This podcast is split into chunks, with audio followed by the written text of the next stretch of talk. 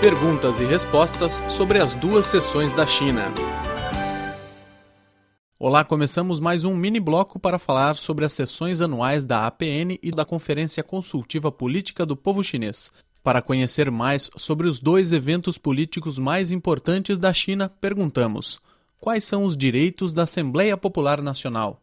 A Assembleia Popular Nacional da China, APN, possui os direitos de legislação, decisão, nomeação e exoneração, assim como supervisão. Os delegados da ABN são eleitos de cinco em cinco anos e as sessões da ABN de cada cinco anos são chamadas de uma edição. No período quando a sessão da ABN termina, a entidade exerce as funções através de seu comitê permanente,